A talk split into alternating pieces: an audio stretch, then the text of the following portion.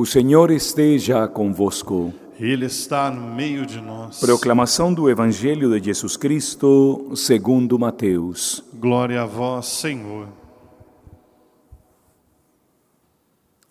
Naquele tempo, os discípulos aproximaram-se e disseram a Jesus: Por que falas em parábolas ao povo? Jesus respondeu: Porque a vós foi dado o conhecimento dos mistérios do reino dos céus, mas a eles não. Pois a pessoa que tem será dado ainda mais e terá em abundância, mas a pessoa que não tem será tirado até o pouco que tem. É por isso que eu lhes falo em parábolas, porque olhando eles não veem, e ouvindo eles escutam, mas não compreendem. Deste modo se cumpre neles a profecia de Isaías: havereis de ouvir sem nada entender, havereis de olhar sem nada ver porque o coração deste povo se tornou insensível. Eles ouviram com má vontade e fecharam seus olhos para não ver com os olhos, nem ouvir com os ouvidos, nem compreender com o coração, de modo que se convertam e eu os cure. Felizes sois vós, porque vossos olhos veem e vossos ouvidos ouvem.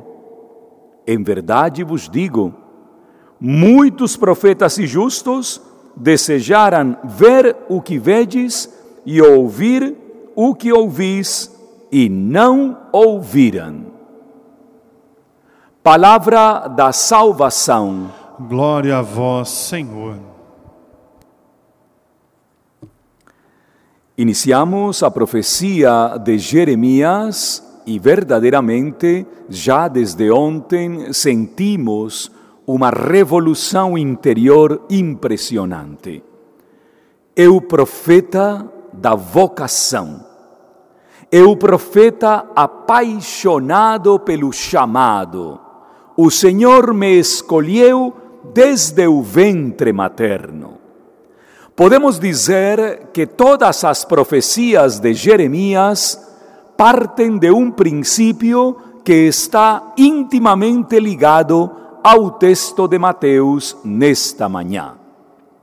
As pessoas que possuem dentro de si a capacidade e a disponibilidade do ser sensíveis. A sensibilidade não é sinônimo de sentimentalismo. Hoje é muito frequente, sobretudo em grupos de oração dentro da igreja, ver muito sentimentalismo barato.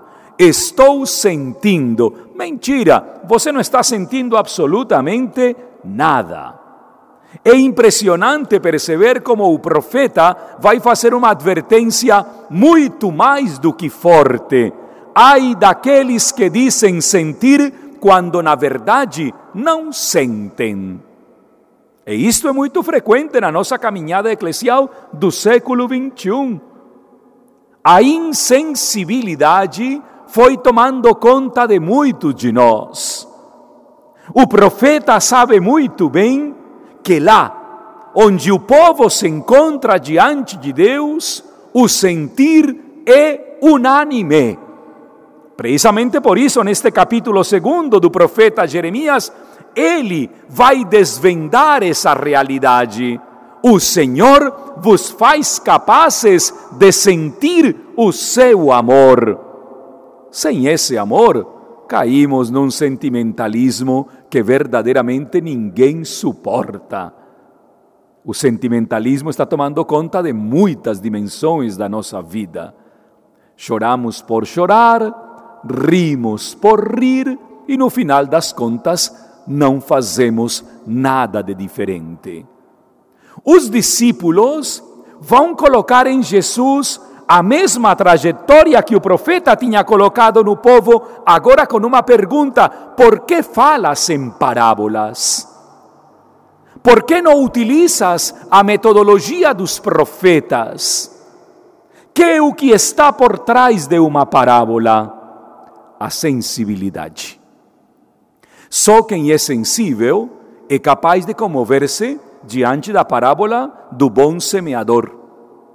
Só quem é sensível é capaz de sentir-se verdadeiramente tocado diante da parábola do grão de mostarda. Senhor, não entendemos por que falas em parábolas.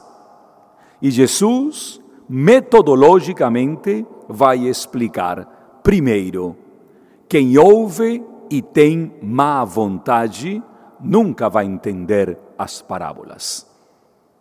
Há uma grande diferença, assim o aplica Santo Tomás de Aquino, entre a má intenção e o mau acidente.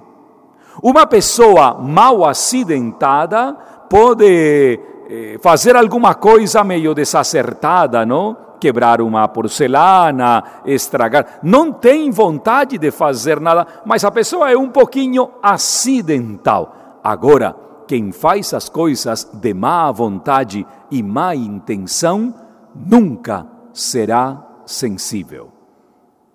Eu fico estarrecido em volta da catedral as coisas que acontecem e, sobretudo, me faço a mesma pergunta: será que o mal que é feito em volta desta catedral é mal intencionado? As pessoas jogam lixo na rua da catedral de má intenção ou é um mau acidente? Jesus, nesta metodologia, insere uma nova perspectiva. Somente poderá entender as parábolas aquele que está aberto à ação do Espírito Santo.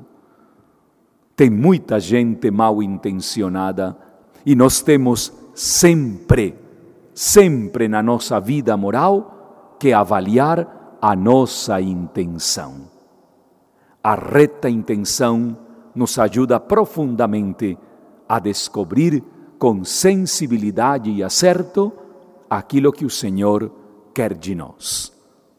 Hoje celebramos a memória facultativa de Santa Brígida, mulher impecável neste tema a sua teologia tem muito a nos dizer sobre a boa intenção que deve residir nos nossos corações. Que esta grande santa nos ajude a todos também a vivenciar cada vez mais a proposta metodológica do Senhor. Falar em parábolas para ouvir e compreender o que Deus Pai através de Deus Espírito Santo, tem a nos revelar o mistério da salvação. Que assim seja.